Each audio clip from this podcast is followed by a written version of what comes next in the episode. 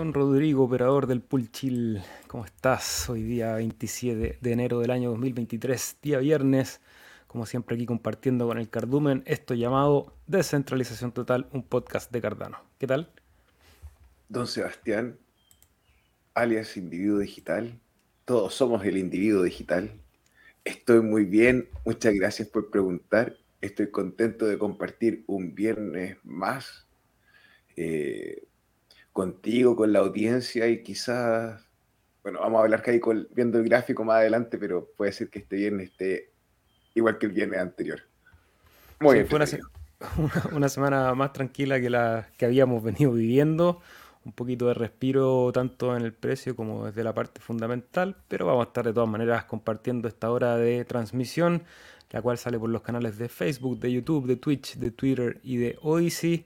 Y vamos a estar hoy día contestando preguntas, como siempre, pero hoy día le quise poner el nombre eh, de AMA, que es este clásico formato en donde la audiencia puede ir haciendo preguntas de la tecnología, de qué es lo que pensamos sobre ciertas cosas y vamos a compartir con Rodrigo lo poquito que sabemos con todos ustedes, de manera que ese conocimiento se vaya replicando y vaya viajando por la red, que creo que es una de las misiones más importantes que ha cumplido el Internet, que es poder distribuir y, democratizar la información disponible, creo que esa es una de las cosas buenísimas que ha tenido el Internet, con una serie de efectos colaterales. Y en una de las iteraciones más en este proceso de digitalización del mundo aparece la blockchain, aparecen las criptomonedas también para resolver todo lo que tiene que ver con la transferencia de valor, con la pertenencia, con la propiedad, con los acuerdos. Y de, esto, de eso trata este podcast. Conversamos y dialogamos respecto a ese futuro digital. Más allá de, de lo que decía el Seba, las revoluciones, eh, el arte, la comunicación entre personas. Obviamente que el internet no iba a ser puros memes de gato. Entonces. Oh, igual parece que sí. Igual parece que sí. Los memes, los memes, de gato son lo más extendido en el ecosistema de internet. Yo tengo un tema ahí con el spam y con la cantidad de información basura que se genera. Eh, parece que no somos conscientes del espacio cuando, cuando habitamos el, mundo digital, porque es tan ínfimo lo que ocupa en términos tridimensionales un bit eh, es casi imperceptible. Podríamos decir que no existe la ocupación en el espacio en términos abstractos, porque en un disco duro que, a ver, ¿cuántos memes de gatos caben aquí, por ejemplo? Que esto es, creo que esto tiene a ver, teras? dos teras. Uh, tengo una colección. no se acaba nunca el espacio. Y, cada vez el espacio de almacenamiento en, la computación es más asequible, es más barato, va mejorando la tecnología en el desarrollo del hardware. Y hoy día en aparatos minúsculos caben cientos de teras y eso la tendencia dice que va a seguir implementándose. Entonces somos poco conscientes del cuidado de ese espacio. Cuando hay algo que, que no es escaso, al contrario, que es muy abundante. Hoy día, a diferencia del poder de cómputo, que es algo escaso y es algo muy caro, el poder de almacenamiento es algo abundante y que cada vez se va haciendo más barato. Entonces, obviamente que la gente lo usa como si fuese desechable. Y a mí me parece que eso también va a tener ciertas consecuencias en el futuro, que es la, sobrecarga de información, que yo, yo, creo que ya la vivimos, la dificultad que tienen los mecanismos de indexación para discriminar efectivamente qué cosas son útiles y qué cosas no, y la cantidad de basura que uno se encuentra cuando quiere buscar algo. Entonces, eh, es un tema el cual podríamos pensar, podríamos preguntarle a la audiencia qué opinan, qué, cómo ustedes administran el espacio de almacenamiento, porque en lo personal que trabajo en muchas áreas digitales, sobre todo en la del video, que es extensiva en el uso de almacenamiento, para mí es un tema mantener el orden y, y, lo más controlado posible la cantidad de información que almaceno. Entonces hay una intención de discriminar cosas que no almaceno y no comparto. Y trato de no compartir memes y no compartir imágenes que no tengan un objetivo específico. Eh, no quiero con esto criticar a la gente que lo hace, pero creo que es bueno pensar al respecto, Rodri. No sé qué pensáis tú. Ya, vamos a, vamos, a, vamos a tomar lo que tú me estás diciendo y lo vamos a meter ahora al punto de Cardano. Por ejemplo, el límite de la transacción. El límite de la transacción, por ejemplo, de 16 kilobytes. Eso podría ser eh, si nosotros pensamos en la capacidad que tiene ahora la red. Y dentro de eso tengo que meter, por darte un ejemplo, el nombre del token o los, o los otros tokens tengo que meter, si es que voy a hacer un contrato inteligente, un script o no, el espacio que ocupa. Y así, tal cual como tú decías, Seba, al principio nos hemos encontrado con un montón de dificultades porque a lo mejor radican hábitos de cómo, cómo cuidar el espacio o cómo optimizar la, la, superficie con la que uno trabaja. De repente, a lo mejor para la gente que está más familiarizada, eh, existen técnicas de, distintas partes del mundo. El Kaizen, no sé si has escuchado hablar. Kaizen, el, el, el, creador de contenido, ¿hay un creador de contenido Kaizen? ¿O es un nombre técnico? Te voy a cambiar el volumen, Rodríguez, está ahí. Se me olvidó ajustarlo, ahí sí. Dale. No, es una filosofía eh, ah, de origen japonés que te ayuda a optimizar el espacio y alrededor lo que tú tienes.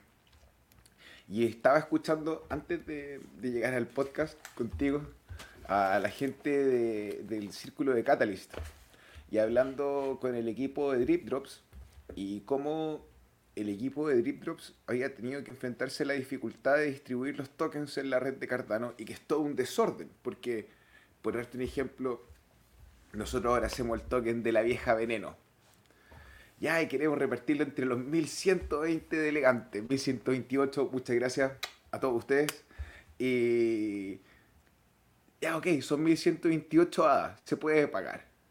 Pero de repente, imagínate, quería hacer un drop de 100.000 a, de 100.000 billeteras. Te va a salir 100.000 hadas. y, y más. Entonces, el cómo organizamos la información ha sido un desafío para las plataformas de distribución de tokens, como DripDrops en este caso, eh, a la gente que escribe contratos inteligentes, como todavía esto está esta estructura clara, de repente tienen que no tan solo fijarse en el peso de la transacción, en los 16 kilobytes que estábamos hablando antes, sino que tienen que preocuparse en el uso de la CPU y en el consumo de la memoria. Entonces, toda este, esta experiencia a lo mejor humana que es organizar la información, ya sea desde tiempos súper antiguos, ha ido mejorando. Pero aún así es como el sueldo. Uno entre más tiene, más gasta. Yo me acuerdo hacer mi vida en el computador, no sé, por un ejemplo, 20 gigas el disco duro, año 90 y algo, wow, así como, ¿qué haces con tanta memoria?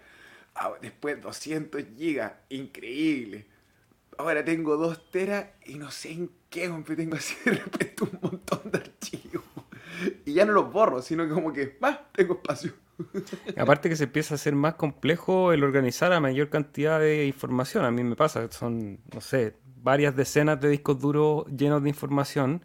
Y siempre tengo ese sueño de poder conectarlos todos y poder redistribuir y ordenar, eliminar duplicados que por supuesto hay, eliminar información que ya no va a ser útil en el futuro pero ya ese desafío a medida que crece ese número va siendo cada vez más titánico, entonces como que va quedando hacia adelante, espero que en algún momento la inteligencia artificial resuelva ese problema. De hecho ya lo hace de cierta manera, hay algunos software ahí que eliminan duplicados y que son bastante eficientes al momento de, identificar dos archivos iguales en distintas ubicaciones y permite tomar la decisión de eliminar cierta cantidad de archivos duplicados. Pero bueno, con eso partimos la conversación de hoy. Voy a ir ahora a saludar rápidamente a Kutsi Panda que nos deja el primer comentario. Saludos amigos en directo, felicitaciones por su excelente trabajo. Para ver a Ada los 40 dólares, visualícenlo y crean que se puede hacer realidad. Mientras tanto disfruten con Seba y Rodri. 40, 40, vamos a 40 dólares. Eduard Martínez, hola a todos desde Nevia, Colombia, ¿cómo estás? Autonomous, saludos desde las Torres del Paine, un bello lugar aquí en el sur de Chile, la Patagonia. Lucho Órdenes, buenas, excelente canal chileno. Por lo general sigo a otros países, mucha fe en nada y su tecnología. Qué bueno, Lucho, es bueno tener gente de este lado del mundo. En general, no somos, si bien el, programa sale desde aquí de Chile, eh, la audiencia chilena está como en el cuarto lugar dentro de las personas que nos escuchan, ahí liderando los españoles, los mexicanos y los argentinos. Un gran saludo pero de todas maneras aquí en, el mundo de Cardano no, hacemos discriminaciones de su origen político, más que nada del interés de participar en un protocolo descentralizado, de aportar, de aprender y sobre todo de aportar también a través de los comentarios. Mucha gente nos deja información que nosotros no manejamos y a través de este canal y de esta comunidad que se ha ido creando empezamos a generar ese cerebro colectivo con todas las neuronas funcionando de manera distribuida. Así que bienvenido Lucho, Qué bueno que te haya gustado este programa. Martín Pujato desde Buenos Aires, Cardano por siempre. Alex López, hola mi gente. Ayudé a mi hermano que murió hace un año para entrar al mundo cripto, entrar con ADA y entrar al pool chill. Hoy lo recuerdo con amor y ustedes me ayudan a, hecho, a eso. Bendiciones para todos. Alex, eh, lo sentimos mucho y te mandamos un abrazo grande a celebrar y honrar la memoria de todos aquellos que, que no están. Tenemos en el mundo tridimensional un un paso breve por esta existencia y bueno, los que han pasado ya y están en otros planos no sabemos bien, no tenemos información de eso, no tenemos un oráculo de saber qué es lo que pasa en adelante, pero sí podemos acá recordarlos con mucho cariño, así que un gran saludo, un abrazo Alex y aprovechar de comentar algo que no se habla mucho, pero que es importante, es el tema de la herencia de las criptomonedas, porque todos vamos a morir. Eso es una verdad absoluta, por lo menos hasta, el, hasta este momento. Y las criptomonedas, la gran mayoría de ellas, como dependen de la autocustodia, depende que tú también tengas un plan de herencia, de qué pasan con tus criptomonedas en el momento que ya no esté en este plano y otra gente se pueda beneficiar del valor que has acumulado en estos activos. Y mm, creo que lo fundamental... ¿Y qué mejor que sea que la gente que amas. Claro, o sea, no, qué mejor que sea que la gente que amas y no otra persona. Por supuesto, y creo que la herencia es algo, es un tema bien complejo, es un tema que va a estar cada vez más en boga. Eh, muchos de ustedes ya saben que hay ciertos planes un poco de, de las esferas de poder de ir eliminando la propiedad de los seres humanos, por lo menos eh, para la gran masa, porque yo, los poderosos van a seguir siendo propietarios de, de sus cosas, pero hay una intención de quitarle el valor a la propiedad eh, y quitarle el valor a la herencia. Es decir, que lo que tú construyas en tu vida no pasa a ser de tu descendencia o de quien tú decidas, sino que pasa a ser del sistema, del Estado o, del organismo que, que consta ese poder. Entonces, también las criptomonedas son una resistencia para eso, de decidir, bueno, yo quiero que todo el patrimonio que yo generé en mi vida por mi trabajo, por mi esfuerzo, vaya a la persona que yo destine, que en general son los hijos, las parejas, pero podría ser cualquier persona y esa también es la gracia de un sistema de autocustodia que yo no necesariamente, eh, y ahí la importancia de, no hacer KYC en todas sus compras, eh, puedo tomar la decisión de a quién orientar del rescate de mis llaves privadas. Entonces yo puedo dejar un set destructivo y no necesito pasar por un, por un juez que determine a quién va a ir la herencia, sino que yo le digo a lo mejor le quiero heredar, por ejemplo, una billetera a Rodrigo para que siga administrándola en el pool. Y yo le, explico a Rodrigo, oye Rodrigo, este es el mecanismo, aquí están las llaves, eh, tienes que trepar el monte de Mocoén y sacar la tercera piedra en el kilómetro 4 y con un mapa ahí con una cruz y Rodrigo va a estar después ahí buscando el ledger que está escondido en el cerro detrás de la cuarta piedra, la tercera, ¿verdad? Entonces, bueno, gracias Alex por, por compartir con nosotros ahí tu, celebración. Bianca, saludos. Alfie Jones desde Barcelona, bienvenido tío. Leonzo Cirilo, que nos ve siempre desde Pelotillehue, dice que esta semana próxima habrá humo blanco con Jet. Eso esperamos los holders. Sí, se anunció que la próxima semana podríamos tener ya humo blanco y podríamos tener la salida de la primera versión en la mainnet de Jet. Pero todavía no hay nada 100% claro, así que vamos a estar atentos e informandos. Al 1KM Alkim, Alkim, saludos, corazón. Andrés León, ¿cómo estás? Desde Alemania, Nico Flash. Ah, no, ¿cómo eso? Ah, desde España, Alemanza. Alemanza será la ciudad, me imagino. No la conozco, esa no, no tenía reporte. ¿Sí? ¿Tú la conocí, Rodrigo? No, hermano, pero un saludo a Almanza y toda su gente hermosa, en particular a nuestro amigo Nico Flash. Eso. Vilbert, saludos al cardumen. Esos archivos duplicados son los archivos de nosotros mismos, pero en un universo paralelo. Sí. Bueno, y eso es lo otro, que es la cantidad de réplicas que, sobre todo con el Internet, empieza a ver de la información que uno transmite a través de las redes. Eh, toda la información que uno transmite en alguna parte queda rastro, queda registro, a veces fragmentado, pero no me extrañaría que en el futuro, precisamente a través de la inteligencia artificial, se puedan reconstruir todos esos pedazos y rastros de bits que van quedando ahí en el, en el metaverso y se armen universos paralelos. O sea, creo que el, dialogar, debatir y, e imaginarse cómo se está construyendo este mundo digital es fundamental porque ya vemos que es un poco irreversible la cantidad de tiempo que vamos pasando conectados a sistemas digitales cuando aparezcan mecanismos o, interfaces cada vez más, más complejas y, más realistas que nos permitan interactuar con, con este mundo digital, van a ir habiendo cambios que quizás ni siquiera podemos imaginar ahora y que, no sé, quizás en algún momento terminemos como cyborgs y, sea todo una cosa así, una fusión entre lo orgánico y lo digital. Quizás sea algo muy distópico, en donde va a ser lo orgánico versus lo digital. O a lo mejor lo digital también tiene un tiempo de vida y que en algún momento tienda a desaparecer, como han desaparecido algunas tecnologías que son reemplazadas por otras. Eh, y aquí estamos para conversar, para aprender también de eso y ojalá para generar que, o sea, hacernos entender que la tecnología puede estar a nuestro servicio, mejorar nuestra calidad de vida y no empeorarla, porque también hay efectos colaterales de la tecnología, eh, lo sabemos. Imagínate unos arqueólogos así, año 2223, están viendo unos discos duros y dicen, en el pasado la gente utilizaba NFTs para enviarse fotos. Eran unos tarados, no entendían la utilidad que tenía esta herramienta uno nunca sabe. ¿Leyeron el post de Medium de Liver Lion sobre Jet y su descentralización, Rodri? Sí, ahí le pedí una que... a Liver Lion, por si alguno de ustedes no lo conocen, eh, no lo voy a doxear con el nombre, pero es un muy buen creador de contenido en español y en inglés, trabaja eh, haciendo a través de Medium y una plataforma que se llama Ada Pulse, o el pulso de Ada en, español. Eh, y él presenta lo que él piensa que son un par de debilidades que tiene Jed en su versión que va a lanzar. Si quieres, Seba, lo puedes buscar y lo podemos compartir. En lo personal, eh,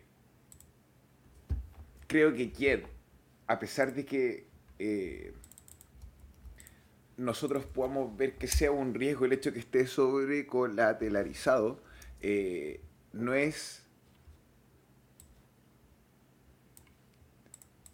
es normal estar asustado después de haber visto lo que pasó con Luna, pero entendiendo el fundamento de Shen, donde o sea, de Jet, donde existen estas dos piezas, que es el token Jet, que es el que va a tener el, dólar, y su respaldo Shen, no debiese, pienso yo, con el research y con la investigación que tiene, presentar falencias muy grandes.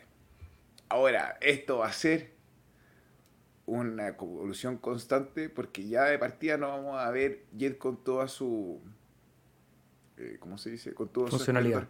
claro. Baja un poco para leer, hermano, lo que si quieres tú leerla, pero estaba hablando de la distribución, la centralización de Coti, que por ejemplo Coti es la única empresa que va a poder lanzar Jet en este minuto.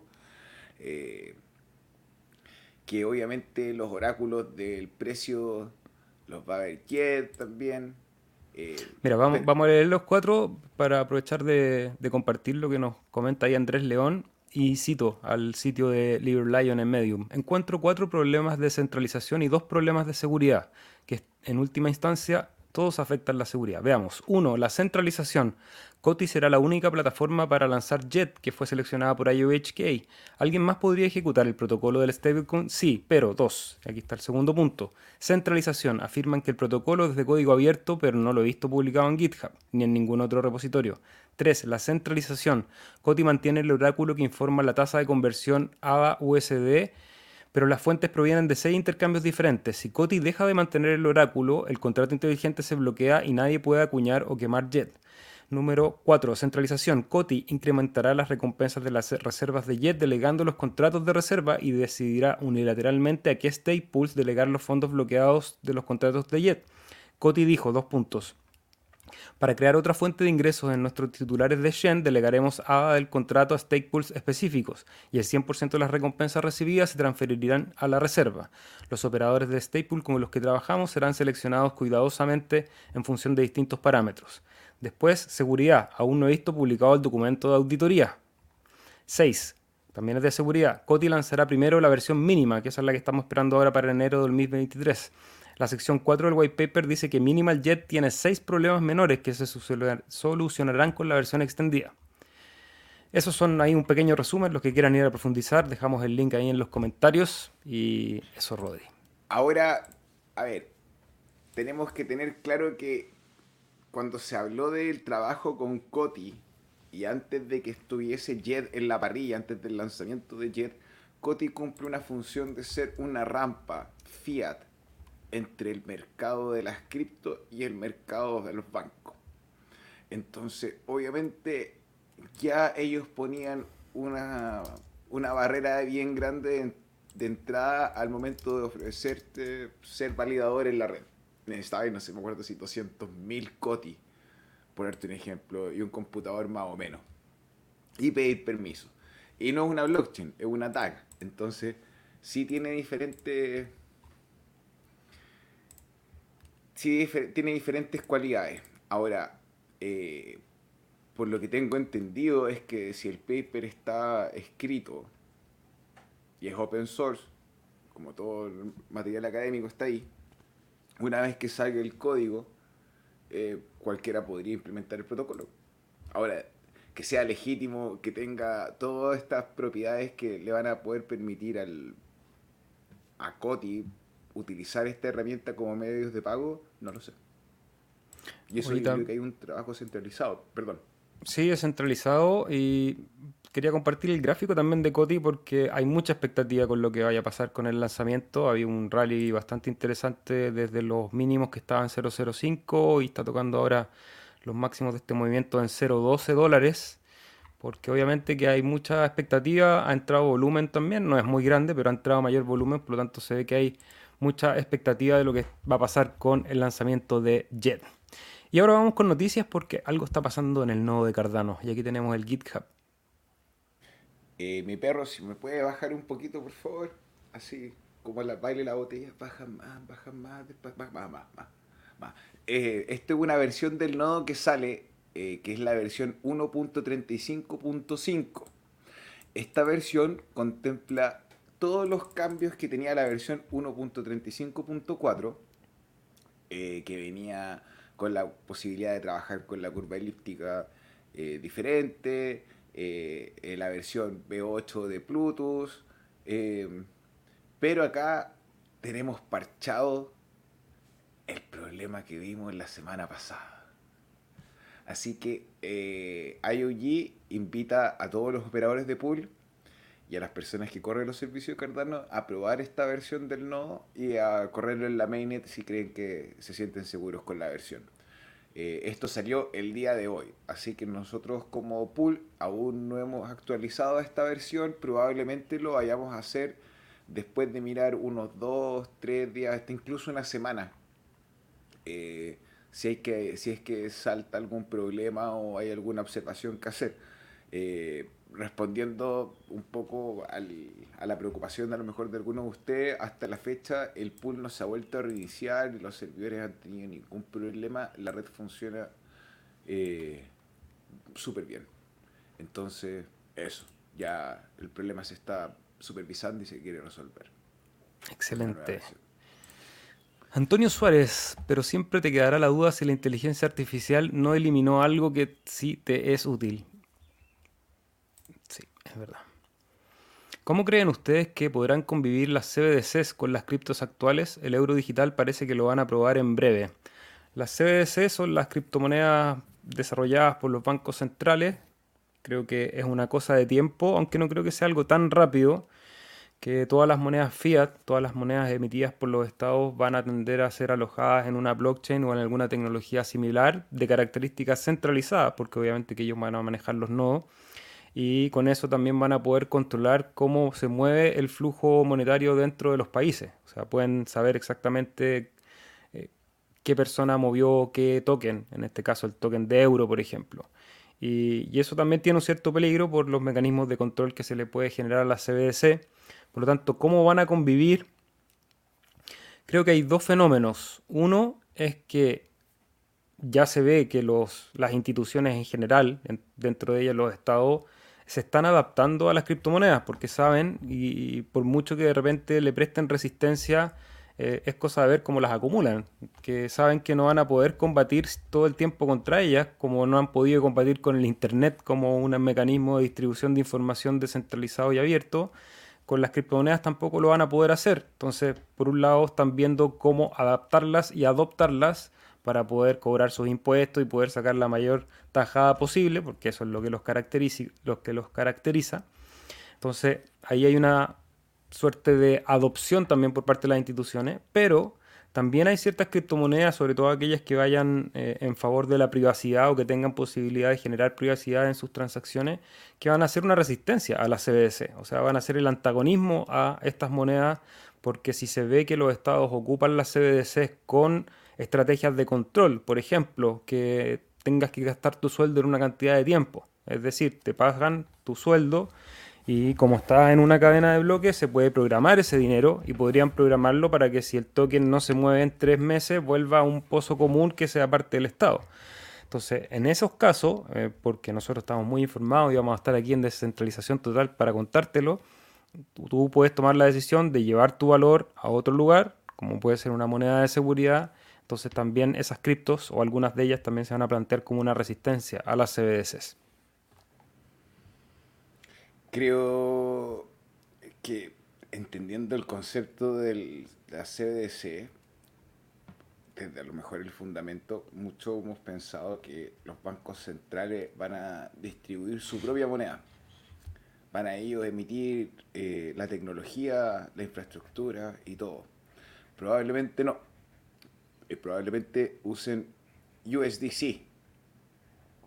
De hecho, USDC estaba haciendo harto trabajo sobre el dólar y el euro digital. Y es importante recalcar que USDC es censurable, está respaldado y ha estado trabajando con el gobierno de Estados Unidos desde el año 2021 con la red de Stellar en brindar eh, los servicios. Ahora, cabe destacar en este paso que a lo mejor uno puede decir, ¿por qué Cardano quiere hacer reinventar la rueda y está usando las mismas y no usa las mismas stablecoin que el resto? Porque son censurables, porque probablemente no funcionaban con la versión del nodo antes que tuviésemos la compatibilidad en la curva elíptica para la firma criptográfica. Y puede que suene muy distópico, pero después de haber pasado la, la pandemia, eh, ¿por qué no? Eh, hay, algo importante ahí respecto a la convivencia de las CBDCs con las cripto, es que yo creo que ahí yo difiero con Rodrigo en el sentido que dudo que los estados vayan a usar eh, herramientas preestablecidas. Yo creo que a lo mejor van a copiar códigos, pero por las condiciones de control que necesitan los estados, me da la impresión que van a usar redes propias y redes centralizadas, a lo mejor copias o forks de, ciertas herramientas que están desarrolladas y no una herramienta que no puedan controlar directamente. Entonces, esa, es mi visión, por supuesto que no, no, lo sabemos cómo va a funcionar. Pero hay otro punto importante que tiene que ver con la figura de los bancos centrales, y ahí lo mencionaste, Rodrigo. Porque la CBDC lo que están haciendo es quitarle el, poder a los bancos centrales, que en la mayoría de los lugares son entes medianamente independientes de los estados. Y entonces ahí hay un juego que va a ser bien interesante. ¿Cuál va a ser el papel de los bancos en relación a las cripto? Porque a lo mejor hasta ahora los bancos se han, se han mostrado bastante contrarios a las criptomonedas porque les vienen a quitar el negocio. Pero cuando aparecen los estados, por otra parte, a tratar de ganarse todo el negocio del dinero, a lo mejor los bancos empiezan a y ya lo están haciendo muchos de ellos, aliarse con la industria de las criptomonedas para hacerle resistencia también al poder estatal de las CBDCs. Entonces es un, es un juego bastante entretenido lo que va a pasar ahí. Vamos a estar obviamente mirando cuando salgan estas herramientas porque eh, yo creo que es inminente, creo que los estados lo van a hacer, eh, no sabemos en qué momento.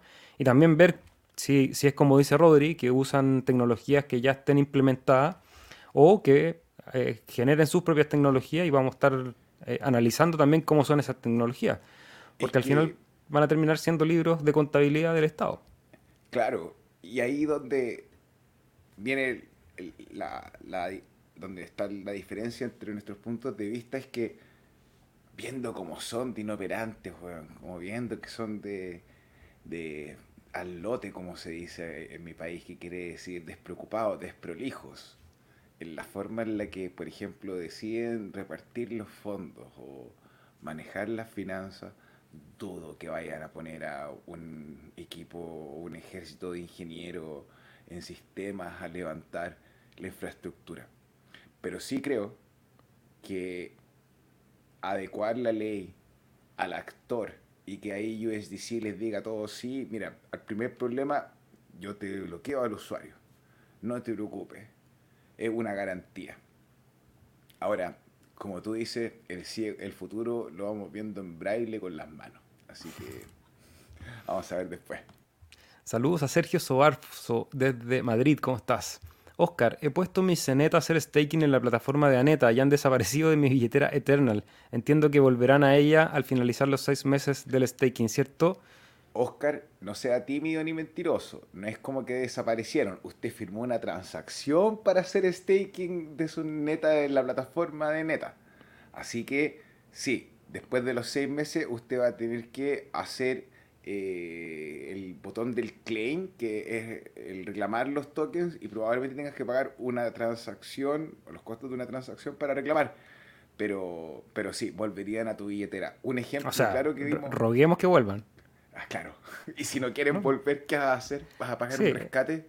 Exacto. O sea, no tengo nada contra el equipo de Ceneta, creo que es uno de los proyectos interesantes dentro del ecosistema pero también evalúen siempre los riesgos de firmar contratos donde sus hadas dejan su billetera, pierdes la custodia de esos hadas, se van a otro lugar y tienes una promesa de que ese neta va, a desarrollar un proyecto exitoso, va a cumplir con sus compromisos de devolver el, formato de stake y entonces hay que estar ahí evaluando. Yo tengo la mejor opinión del equipo de Ceneta, creo que además de ser un proyecto interesante para la red, eh, están trabajando bastante bien pero tal como, como decía Rodri, eh, tú firmaste una transacción y esa transacción es la que eh, logró que los tokens fueran a parar al, no sé si sea un Bolt, no sé cómo es la tecnología de neta, no lo he usado yo la verdad. Es un contrato inteligente con los que los dejáis bloqueados. Ya, o sea, pero ellos tienen un sistema de staking propio o es, ¿sí? Mm. Sí, un staking propio. De hecho, están así que ellos le pasaron el sistema de staking de Neta a Ergopad porque no podía hacer staking de antes, entonces el, modo se lo pasaron ellos. Sorry ahí. Leoncio dice, ahí nos recuerda que Kaizen es igual a la mejora continua. Yo estaba confundido porque Kaizen también es un creador de contenido de Cardano, si no me equivoco, ¿cierto? El Kaizen Crypto, el operador de dos pools, Kaizen y Krishna, se llama el segundo pool. Kelo Chain, saludos desde Córdoba, Argentina, ¿cómo estás? Ayer tuvimos el primer TH del año de la comunidad de Cardano Latam. Ah, ¿verdad? El primer Town Hall del año. Sí, no pude participar ayer, he tenido una semana bien compleja, pero ya están retomando los Town Halls cada día jueves, así que todos los que quieran participar en, la red de Cardano Latam pueden conectarse ahí al Zoom o a través de YouTube. Así que saludos Kelo y a toda la comunidad de Latam que están siempre ahí trabajando también. Guille Raula desde Córdoba, un gran saludo. Liam la vieja veneno. Leo Leo, buenas tardes desde Buenos Aires. Nenio, saludos. Pro Skywars Dome. Rodri, tienes que tener preparada una peluca para cuando la vieja veneno quiera hacer su típico comentario. El, disfraz de la vieja veneno vamos a tener que hacer. pensé, hermano, en una peluca con, pelo crespo, pero me va a parecer a Sam a Sam Scam. Así que pensé que no. Saludos a la Zule, nos recuerda ahí, gracias por dejarnos tu like número 22 y todos los que están conectados, si les gusta este material, si creen que es de utilidad, apóyennos con un like, un fueguito, un corazón, dependiendo de dónde estén viendo esto. Si están en Odyssey, voy a ir a saludar ahí a, nuestros amigos de Odyssey. Generalmente hay dos o tres personas, Ulises y Nabucodonosor, que nos ven en esa plataforma. También a todos los que nos escuchan en están en Odyssey, voy a ir a saludar ahí. En las plataformas de podcast, estamos en Spotify, en Apple Podcast, en Google Podcast, en Fountain. Si quieren ganar algunos satoshis por escuchar podcast, pueden escucharnos en Fountain también. En cualquier lugar estamos con descentralización total. Efectivamente, ahí está Ulises. Y lo que piensa Estados Unidos de Europa también. Saludos desde Suiza, Lucien. Y no he fumado nada, jajaja. Aquí no, no, no juiciamos a nadie. ¿Saben cuándo será el fondo 10 de Catalyst? Nos pregunta Ulises. Aún no tenemos eh, clara la fecha. Como bien el último capítulo de SEBA decía, podría ser la primera semana, las primeras semanas de marzo o las últimas semanas de febrero, porque se habían comprometido a lanzar en el primer trimestre. Eh, hay que ver qué es lo que sucede con Catalyst, porque no creo que vaya a parar y, ya el fondo 10 como se designó, eh, los montos de nada ya estaba a otro precio en ese entonces. Ahora que se recupere el mercado, quizás lo deja más tranquilo a los postulantes para poder sacar adelante sus proyectos con un presupuesto un poquito acotado. En Europa ya han decidido usar el Hyperledger, que es una versión privada de la Fundación Ethereum, que pone a disposición de empresas y gobiernos. A mí me parece que eso es lo más probable, que usen tecnologías y las readapten o copien los códigos para poder controlarla ellos y que no ocupen las redes descentralizadas o las redes externas, incluso aunque sean centralizadas. Saludos Alex López, Lunati Coleas, buenas tardes. Felipe, desde Noruega, hoy en vivo, qué bueno, todos los que nos ven en vivo, los que están en diferido también, ahí nos pueden dejar comentarios, la semana vamos a estar contestando todo lo que nos escriben en las redes sociales. Desde ingleses, saludos crack desde ingleses, nos dice Norberto. ¿Cómo se los escucha desde Fountain o cómo se escriba? Es una aplicación para teléfonos móvil, se llama así tal cual como lo pusiste ahí, Fountain, y ahí buscas descentralización total y vamos a estar ahí todos los martes y viernes. Después de la transmisión, eso sí, no es en vivo, porque intentamos hacer una transmisión en Podbean, que es una plataforma de podcast solo audio en vivo, pero como nosotros transmitimos desde dos orígenes distintos, es un poco compleja la sincronización y no, mejor no lo vamos a hacer. Pero yo apenas termina la transmisión, comprimo y edito el, material que baja, que, que, queda aquí en la plataforma y eso después lo subo a todas las plataformas. Raúl dice, la banca privada no tendrá opción que ofrecer servicios criptos para subsistir y tendrán un papel importante en la adopción del ecosistema para el público general. Se les acaba el negocio tradicional con las CBDCs. Esa es un poco mi hipótesis. Eh, creo que al final van a terminar siendo aliados porque, claro, en, algún principio los bancos presentaron resistencia con las criptomonedas porque les estaban quitando el negocio. Pero también las criptomonedas son van a ser, por lo menos en términos financieros, quizás el último eslabón de la libertad económica y de la posibilidad de generar libre comercio. Y, creo que los bancos están, no todos probablemente, hay algunos que se van a aliar más con la visión sistémica de los estados, pero creo que hay muchos bancos que sí van a seguir abogando por ese libre mercado y van a encontrar en las criptomonedas a lo mejor una manera de poder hacer subsistir sus negocios. Porque creo que las criptomonedas, no sé si alguien todavía tiene dudas de, de su de su permanencia y que en algún momento la adopción va a ser cada vez más grande y va a ser inevitable que todos estemos conectados de una u otra manera a las cripto.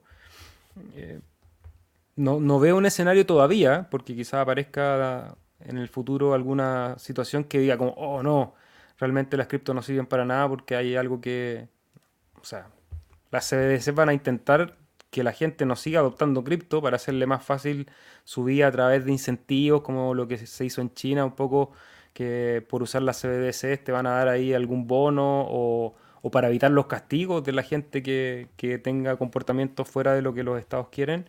Pero precisamente eso va a generar mayor resistencia y las resistencias van a necesitar estos mecanismos de intercambio.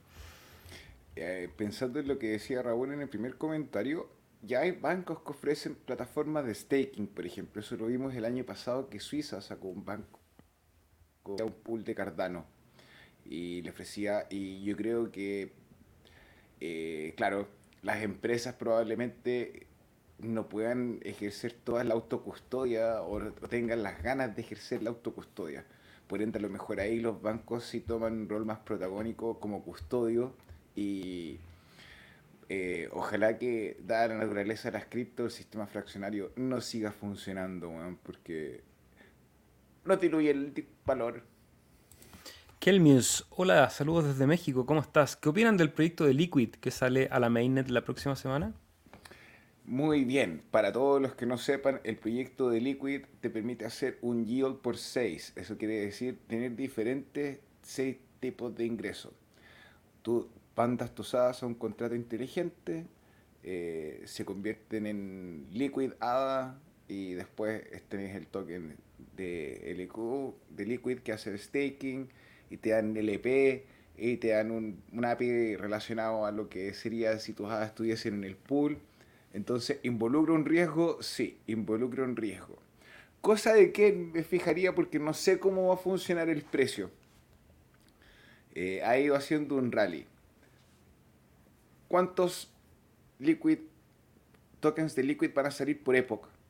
busca cuánto, la, cuánto va a ser la dilución del capital por época.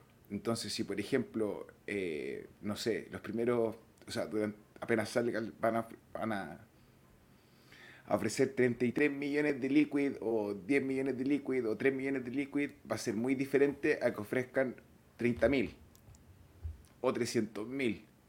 Y eso va a afectar el precio. Si es muy grande la cifra que se llega a entregar, va a botar el precio y eso nosotros lo conversamos. La única razón por qué el liquid estaba tan arriba era porque el circulante era pequeño, era cerca de 180 mil tokens. Así que es un buen proyecto, pero... y hay un factor también que ese número por 6 a mí al tiro me hace despertar alertas. ¿De dónde sale esa plata? Eh, probablemente si el proyecto funciona va a haber interés de los inversionistas y eso va a generar un flujo hacia adentro de las arcas del proyecto y va a permitir a lo mejor una buena distribución para aquellos que participen en el protocolo. Pero un por 6 eh, hay que evaluar de dónde sale ese dinero. Hola Sebas Rodríguez, ¿podrían comentar sobre el reconocimiento oficial de Chile a las criptomonedas como activos digitales? Gracias, saludos.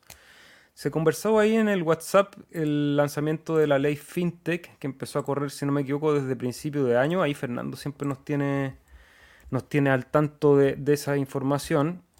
Em, voy a buscar porque mandó esa noticia, Rodríguez, si quieres comentar. El reconocimiento en sí se le da a las monedas, a las monedas estables y obviamente como criptoactivo nos vamos todos a la misma bolsa y estamos todos como en la misma categoría, pero la idea de esta ley es poder regular las monedas estables y cómo van a funcionar en los mercados.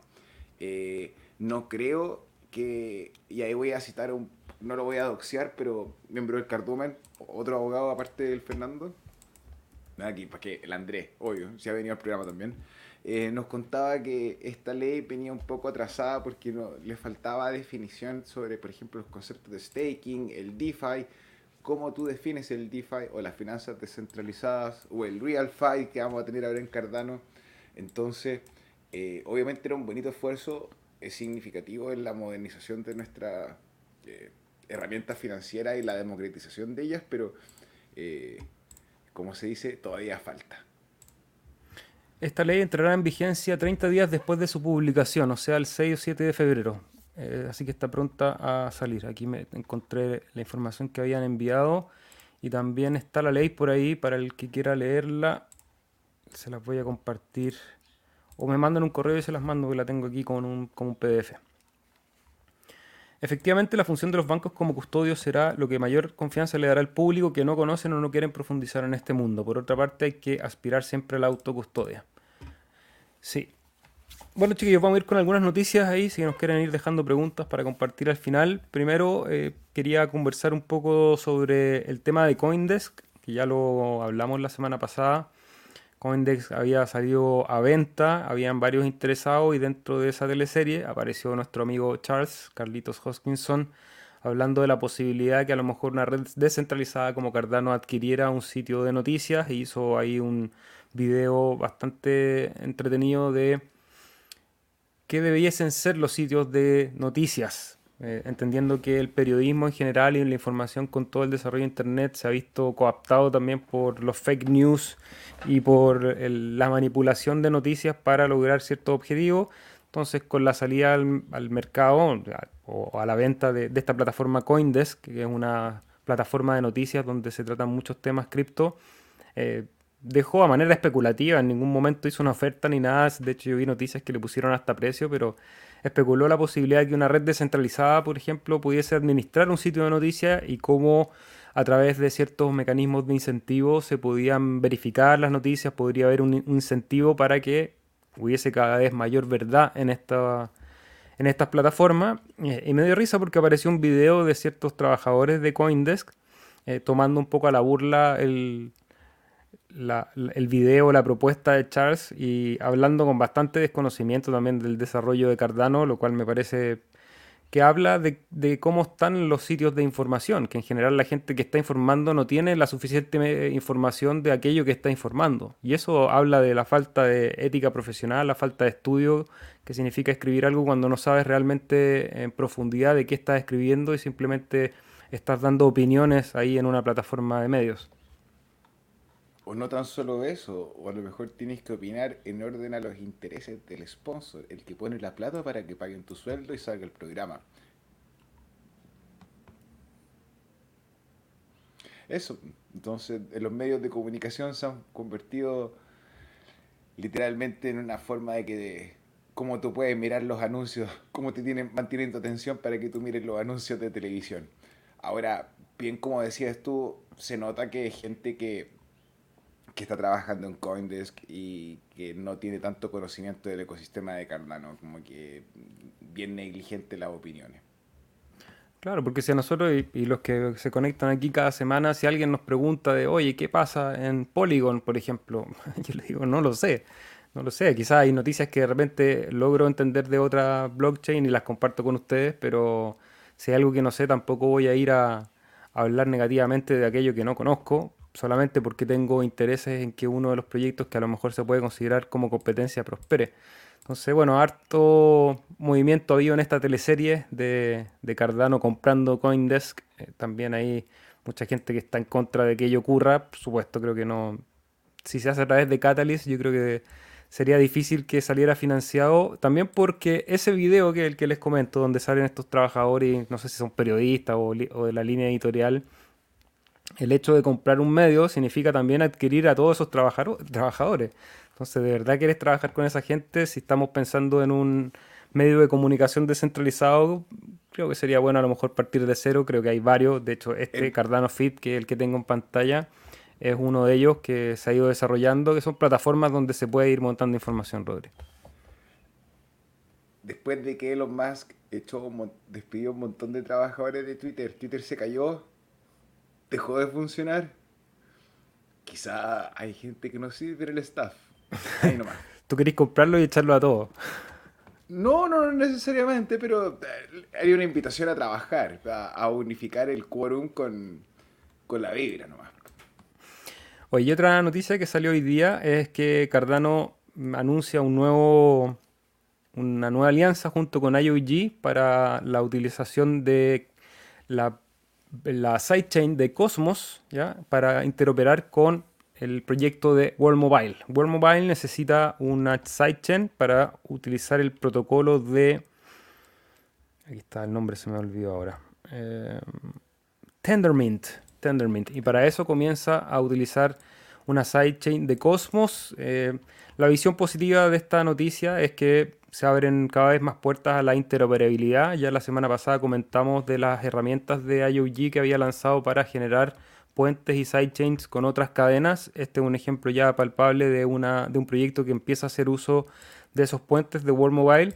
Pero en Twitter también se despertó la teleserie porque hay mucha gente que también lo siente como una, eh, una suerte de tradición en el hecho de que las redes empiecen a interoperar con diferentes cadenas y no sean específicamente eh, diseñadas y, y, operadas desde Cardano. Pero hay que considerar que también Cardano, así como cualquier otra blockchain, no tiene todas las herramientas disponibles para hacer todo lo que se requiere. Entonces, también es natural que proyectos que están en desarrollo, que necesitan una herramienta en específico que está disponible en otra red, a lo mejor a través de un puente pueden utilizar esa herramienta y seguir funcionando en la red de Cardano. Siguen las teleseries, obviamente que esto va a continuar aquí y nosotros vamos a conversar sobre ello, Rodri. Hermano, paso medio lleno. De ahora en adelante, no solamente necesito, puedo participar dentro del protocolo de Cardano escribiendo en Plutus o utilizando Haskell ahora puedo acercarme y con el protocolo que mencionaste tú, ¿cómo se llamaba? ¿Tel? Tindermint. Tindermint te permite a ti, eh, es un kit de herramientas. El Tinder es otra cosa. Ah, no el Tinder, ah. Eh, te permite a ti crear eh, herramientas blockchain que puedan comunicarse con diferentes lenguajes. Entonces te habla de la capacidad de compatibilidad que tiene el protocolo de Cardano y todo lo que se va desarrollando a su lado.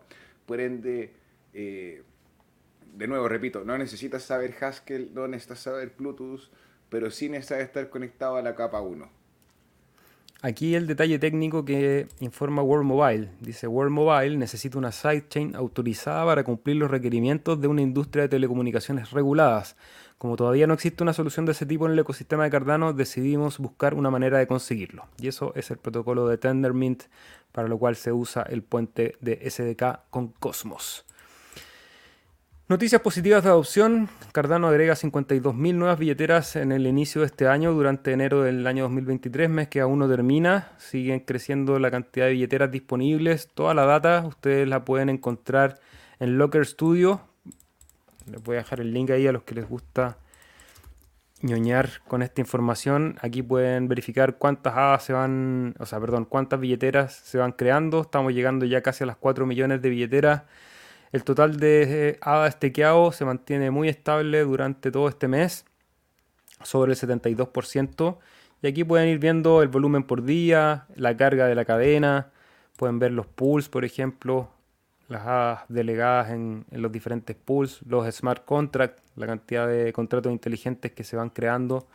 Un sitio interesante que de vez en cuando venimos a revisarlo para saber en qué está la cadena.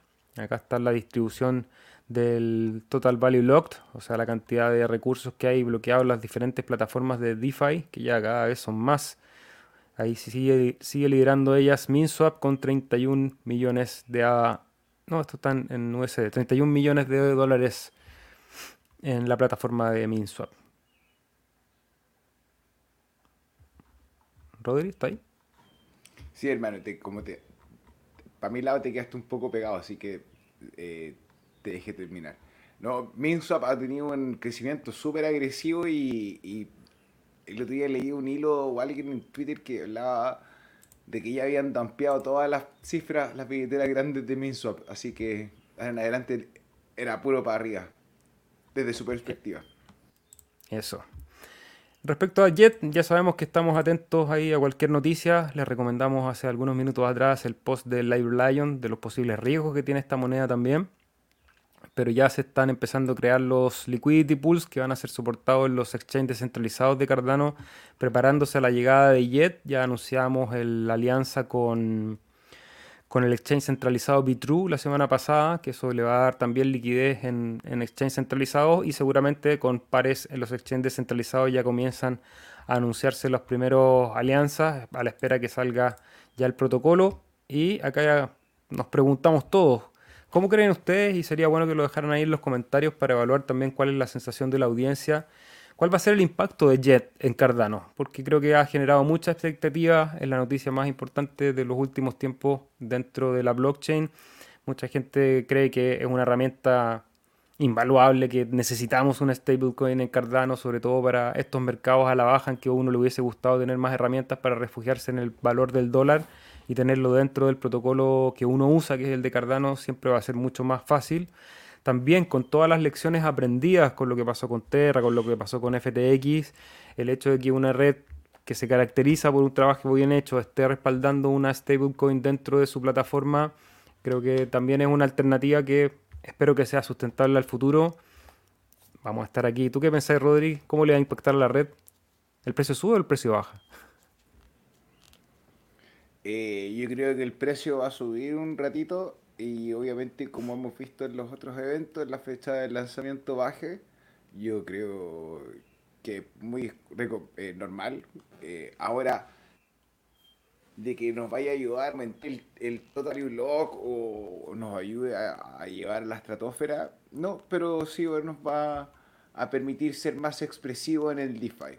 Y no tan solo ahora tener el yield o las recompensas por eh, no sé, tres tokens diferentes que, que ninguno tiene ninguna función más que la especulación. Ahora poder conseguir farming o yield poniendo y recibiendo dólares. Así que está bueno.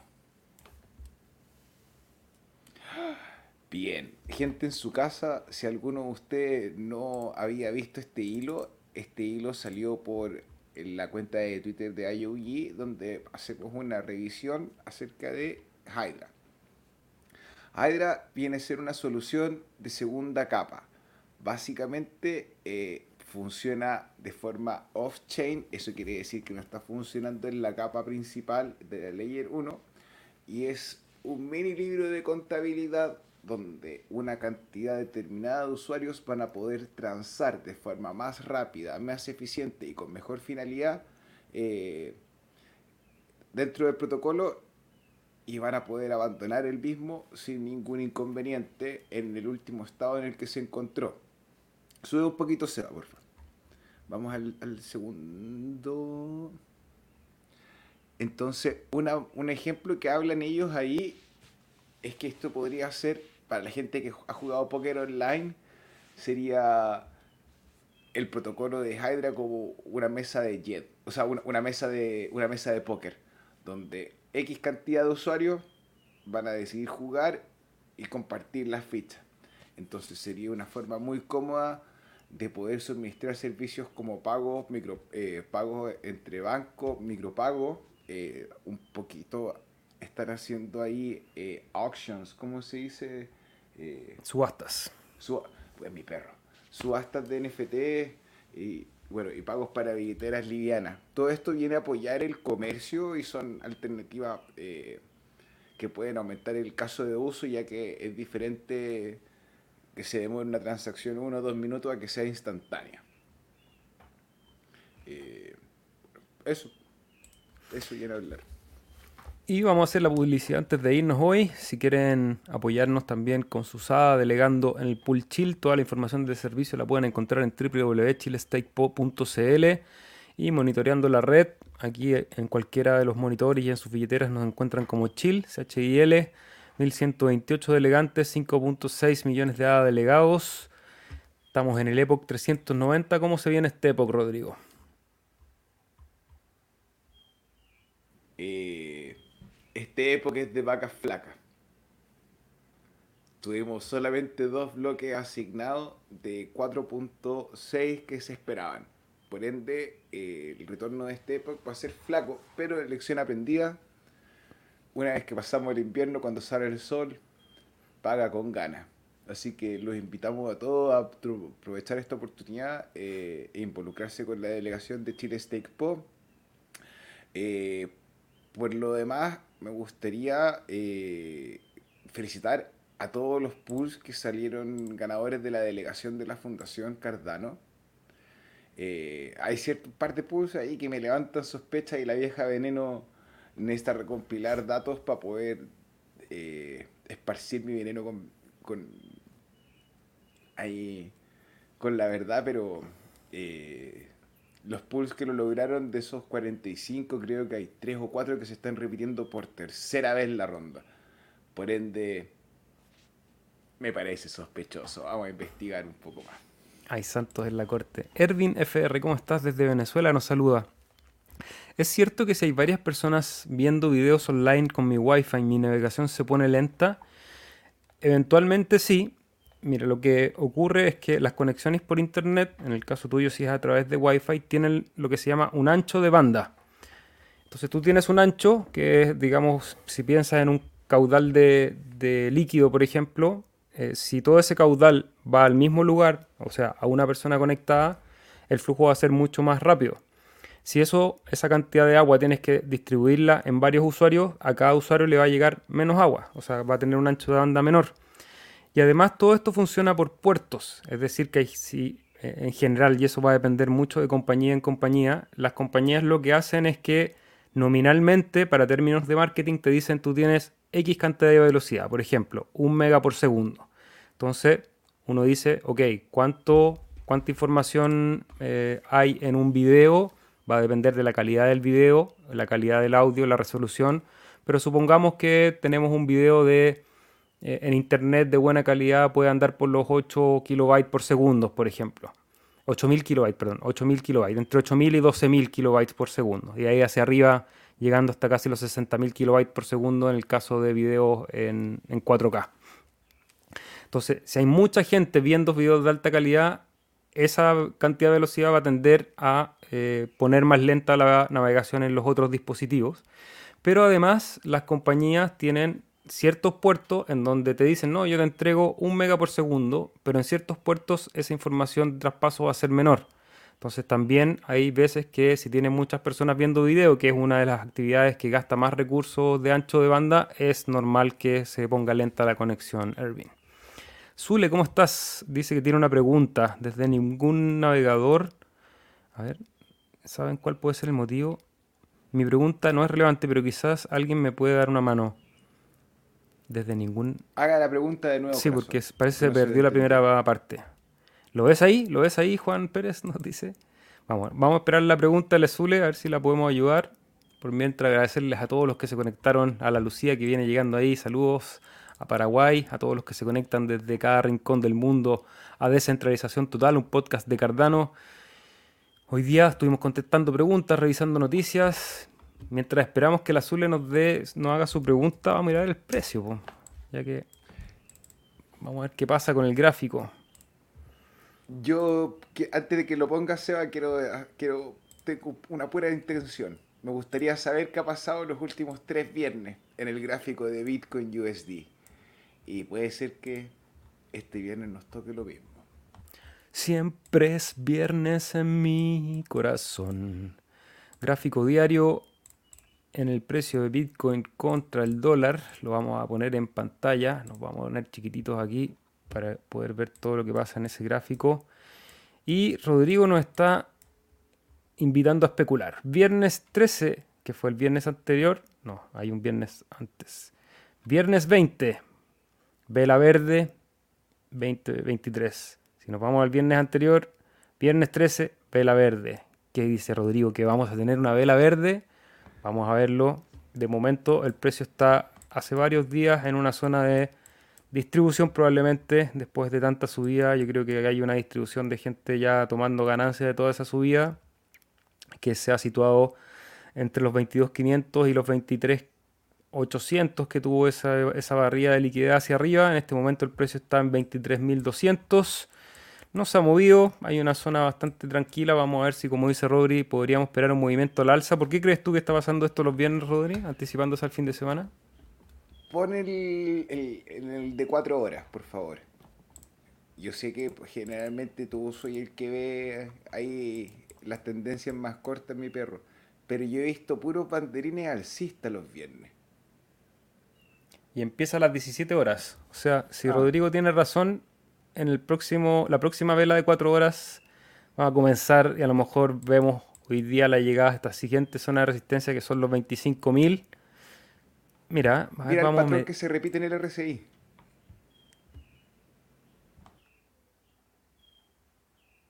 Sí, hay un patrón similar. Vamos a ver en la distancia de estas subidas. Son un 10% aproximadamente y acá como un 8%, claro. 25K. Y eso, y eso llegaría, claro, más o menos marcaría justo la zona 25 que es una zona de resistencia que hemos venido trabajando ya desde algunas semanas. Vamos a ver si Rodrigo ha leído bien este patrón. Por lo menos a nivel gráfico se ve bastante coherente Ahora, la repetición de los patrones ocurre hasta que deja de ocurrir, como siempre lo decimos, así que hagan su propia búsqueda, tomen sus propias decisiones. De momento yo veo la zona ahí bastante apretada en los precios que comentaba anteriormente. En el caso de Bitcoin junto a en el Parco Nada tampoco han habido muchos movimientos los últimos días. Y si vemos el de ADA dólar, eh, probablemente también vamos a ver un gráfico similar. Vamos a ver si logra entrar a esta zona de los 0.4 a tomar liquidez. De momento le ha costado superar los 0.38. Eh, le está funcionando como una resistencia bien fuerte la última semana. Ahora, el día martes hubo un rechazo fuerte y vino a buscar liquidez los 0.47 y después vuelve a recuperar la zona, por lo cual no me extrañaría que la rompiera al alza y vayamos a probar de nuevo los 0.4. ¿ya? Eh, y ahí ver, porque esa zona creo que es la de mayor resistencia, ver si es que vuelve a apoyarse en la parte superior de esta línea de tendencia bajista para poder ir leyendo el cambio de tendencia, si es que ocurre. Eh, acá hay algo de la MA200 que nos está informando si una, un buen cambio de pendiente. Habremos visto el final del cripto invierno, no lo sabemos, te lo vamos a contar aquí semana a semana y ahí está la pregunta de Zule.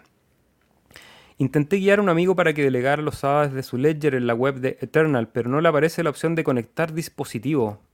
Tiene que ir en Eternal. Hay un lugar donde dice Add Wallet, Create or Restore Wallet. A ver si yo le quito esto, nadie va a poder ver mis billeteras y les puedo mostrar aquí en vivo. Ahí. Entonces ustedes van aquí a Add Wallet les va a aparecer esta pantalla que está en el centro y aquí tienen que poner Hardware Wallet. Aquí van a seleccionar, por ejemplo, si tienen un Ledger Nano S, apretan ese botón de ahí, siguiente, Number Accounts, eh, lo dejan como está. En el caso que ustedes tengan más de una cuenta que ocurre, el otro día me ocurrió, por ejemplo, hay gente que en alguna creación anterior había creado más cuentas dentro de la misma semilla, tendrían que aquí rescatarlas y poner la cantidad de cuentas que van a crear. Ponen salvar y aquí van a tener que conectar su dispositivo. No lo tengo en este momento a mano, pero les va a aparecer un pop-up, una ventana donde va a salir el nombre del dispositivo arriba. Tienen que pinchar donde dice Ledger Nano S apretan siguiente y les va a pedir llenar toda la información de firma en su ledger. Y ahí van a tener recuperada su billetera en Eternal. Corazón, la única razón que se me ocurre por la que no le puede salir esa opción es porque la billetera, esto es jugando, una especulación, pero que la billetera no esté, el software de Eternal no está conectado al Tabs, sino que él está abriendo Eternal desde el sitio web, desde eternal.io. Entonces, que, ah, instale en la aplicación Chrome y que luego de instalar la aplicación Chrome se vaya a la billetera y proceda con los pasos que usted conoce, corazón. Eso es lo que se me ocurre eh, ahora viendo. Y preguntando arriba, hay un amigo ahí que nos dice si puede utilizar los swaps de Eternal si son seguros. Sí, compadre, son seguros los swaps de Eternal. Siempre con mejor el wallet, sí. Eh, aquí está la aplicación, por ejemplo, si él tiene un dispositivo Android o lo puede hacer desde acá. Eh, si, si tiene Google, está acá. Claro. Aquí en el Chrome Web Store. Y eso tiene que instalarlo como, un, como una aplicación del navegador. Y ahí le van a aparecer todas las opciones. Eso. Eh, bueno, chicos. El Dixie sigue cayendo. Probablemente veamos que la dominancia de Bitcoin suba eh, y eso nos afecte a todos en los valores eh, versus BTC. Humildad. Nadie sabe ni cuándo iba para arriba y nadie sabe cuándo iba para abajo. Uno no se ríe, de repente hace chistes y de otras personas que dicen creer que o piensan que pueden predecir el precio. Además que lo fundamental y la, y la técnica sirven, pero humildad y es más fácil permanecer en el tiempo haciendo DCA, comprando de a poquito, que... Así que no sé. No se pongan codiciosos y compren todo ahora que hay mejores oportunidades. Saludos a Juan Pérez. Alonso Gil, ¿cómo puedo tokenizar un lote de tierra y hacerle un NFT por metro cuadrado? Mm, buena pregunta. Habría que usar, bueno, puede hacerlo por código. Hay un tutorial de la gente de Game Changer, que lo hace por código en el canal de Latin Stake Pool, si no me equivoco. Eh, si no puede ocupar cualquier herramienta de minteo, al final lo que necesitas es cuando le entregues el parámetro del metadata, a lo mejor ahí identificar que la unidad equivale a un metro cuadrado y tener el registro del terreno, la cantidad de metros y decir, ok, voy a mintear, si el terreno tiene 1700 metros cuadrados, voy a mintear 1700 tokens y que dentro del metadata especifiques que cada token equivale a un metro cuadrado y que pongas en el tokenomics que se mintieron 1700 eh, tokens que equivalen a un metro cuadrado. Lo puedes hacer también desde... ¿Cómo se llama esa herramienta que yo hice un tutorial en algún momento para crear tokens en... Game Changer Wallet. Bueno, en Game Changer Wallet... Pero no era la que tú estabas pensando, ¿cierto? No, yo lo usé en CNFT, creo que era. Está CNFT, JPG Store, está la herramienta de nuestros queridos amigos de Tango Crypto, que también puede hacer eh, NFT. Eso. ¿Qué elemento de Cardano la hace superior a otras redes de criptomonedas? Muchas gracias de antemano por su punto de vista, nos dice Bernardo Galindo. A ver, vamos eh, de a poco. Primero, eh, la comunidad. Creo que la adopción depende de que la gente interactúe con las criptomonedas. Las criptomonedas, al ser mecanismos de intercambio de valor, dependen de que haya gente detrás queriendo intercambiar. Creo que redes descentralizadas las hacen resistentes a censura y permiten que se vaya adoptando en el futuro. Y creo que Cardano eso lo ha ido construyendo. Rodri. Eh, Bernardo, buena onda tu pregunta no, no sé qué tanto sabe o qué tampoco sabe, entonces eh, un repaso corto. En el área de la informática, donde están estos superdotados que crean sistemas que nos permiten llamarnos por teléfono y comunicarnos con otras personas al otro lado del mundo, hay una rama que se llaman los sistemas de distribución. Los sistemas de distribución deben ser un sistema que permite a todas las personas poder de una forma u otra interactuar en una red que sea descentralizada. Esto quiere decir que la información no se guarde en un solo lugar. Más compleja la definición, pero para ir acotándome al punto. Cardano, en base a ese trabajo, ha sido bien prolijo con su perspectiva de la academia. No infalible, hemos visto eh, errores y, hemos visto exploits de contrato inteligente, pero desde el lado académico, desde el lado academia y desde el lado de ingeniería, hemos visto que ha sido súper riguroso en la construcción de su conocimiento y en la creación del código. Porque una cosa es imaginar una solución a un problema y la otra es implementar. Entonces, eso creo que ha sido bien sólido. El hecho de que ha construido acuerdos con casas de estudios para poder fomentar la educación de, doctorados o profesionales en distintas áreas que vengan a complementar y a nutrir eh, los papers o los conocimientos de la red es muy bueno y te escucho, hermano. Eh, otro elemento que creo que hace Cardano superior a otras redes de criptomonedas es su sistema de staking. Creo que el protocolo de Ouroboros eh, es el más robusto en cuanto al sistema de staking. ¿Por qué? Porque tú puedes generar un mecanismo de inversión invirtiendo no tus tokens, sino que un poder de voto que está asociado a tus tokens, es decir, no le entregas la custodia a nadie. Con eso le da seguridad a la red y aparte tienes una rentabilidad de alrededor del 4% al año sin entregarle esa custodia y permaneciendo siempre líquido. Es decir, no necesitas pedir permiso ni retirar tus fondos al momento de invertir, sino que en el momento que quieras dejar de, de invertir y moverlos a otro lugar, lo haces a través de una transacción. Creo que ese elemento eh, también lo hace superior, Rodri. No sé si hay otro elemento que te parezca relevante también. Eh, yo creo que ese es como cuando jugaba Killer Instinct y le pegaba y algo, así, así, Coco Combo Breaker. Así, hermano, porque el hecho de que mantener la custodia y poder recibir un retorno eh, es invaluable. Sabes Scam nunca se podría haber llevado los fondos de los usuarios si hubiesen estado haciendo stake en Chile Stake Así que Eso. Ya, Rodri, un abrazo grande, que tengan buen fin de semana. Igual a todos ustedes, gracias por acompañarnos, por regalarnos sus likes y por seguirnos cada día martes y viernes. Si quieren estar dentro a estas transmisiones en vivo, pónganle el recordatorio ahí en el canal de YouTube y nos vemos la próxima semana, compadre. Prim, prim.